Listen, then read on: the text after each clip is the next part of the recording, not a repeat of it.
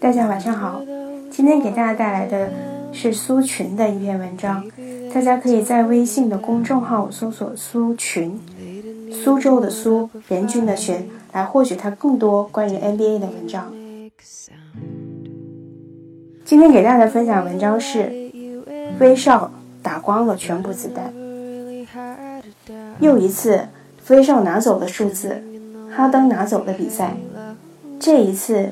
是整个系列赛，原本这就会是剧本的结局，但不应该是全部内容。好像被谁撕走了几页，剧本显得太短了，情节过于简单。我以为会是打七场，荡气回肠，现在仍是荡气回肠，却只有五场。用硬邦邦的数字、冷冰冰的统计去对比哈登与威少在季后赛的表现，太过无情。但历史除了那些留在纯属视频的硬盘里，更多就是用这些阿拉伯数字传送。又是平均三双，但这对威少来说已经毫无意义。平均三双也有其他的意义，比如他再一次证明威少在常规赛的平均三双不是粉刷墙壁，那只是他的一种打法，雷霆设定的风格特征。每一次助攻意味着他还想让队友参与进来，尽管五场球他出手平均三十次，每一个篮板意味着他想迅速由守转攻，而不是倒一次手让火箭多一个人退防。但这无济于事，因为火箭的底子太厚了，他们在板凳上的干将比威少身边的首发还厉害，他们年龄更大，经验更丰富，处理球更准确。火箭只用八个人轮换，他们全部的职业赛季数量加起来是七十二。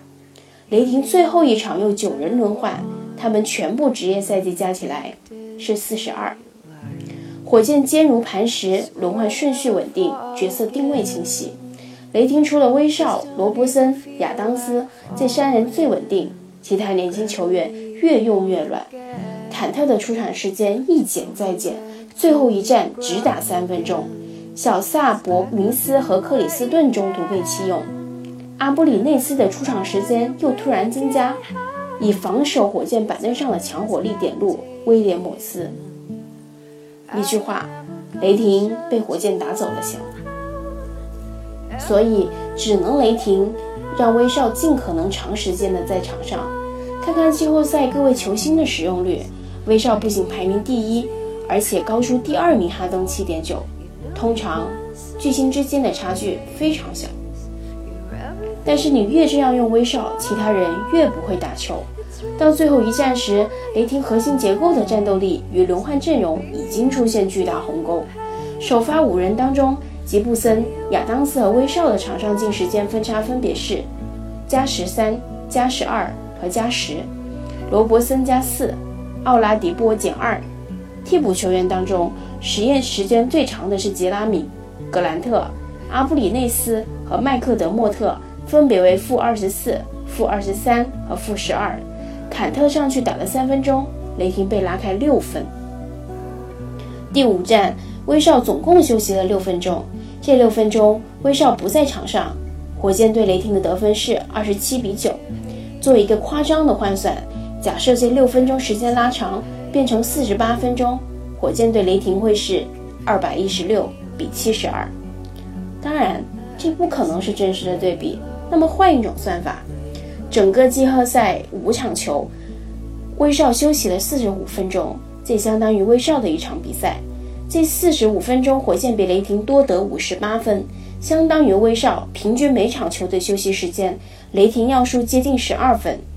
而五场球，威少在场上的近时间内，雷霆倒是赢了火箭十五分，每场胜三分。反过来看火箭，他们是如何通过强大的后续火力赢得比赛？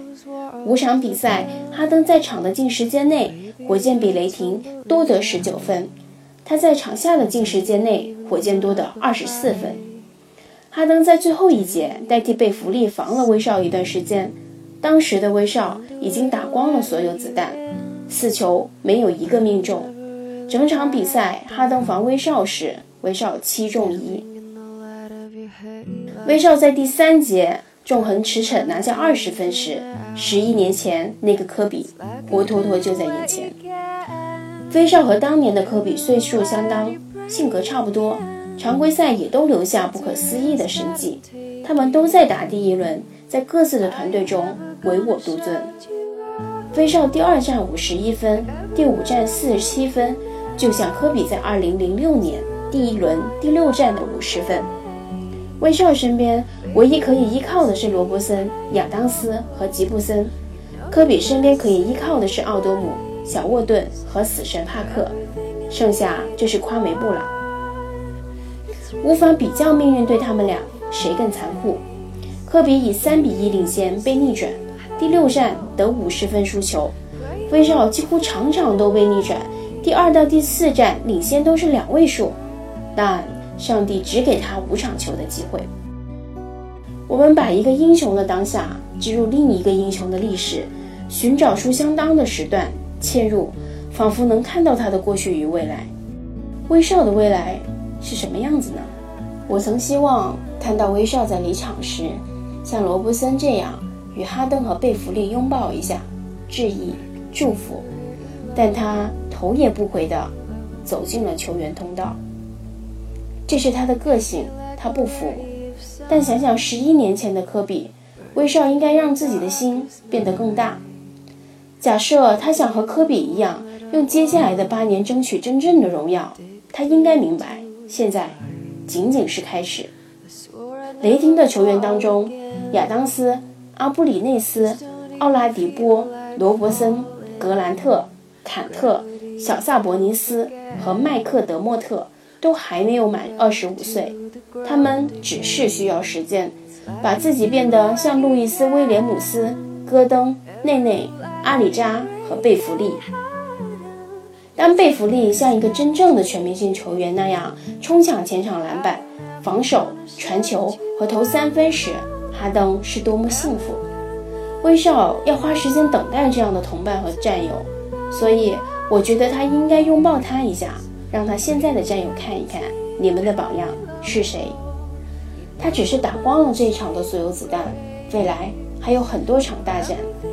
他的职业生涯才过去了八年，还可以有完全不一样的八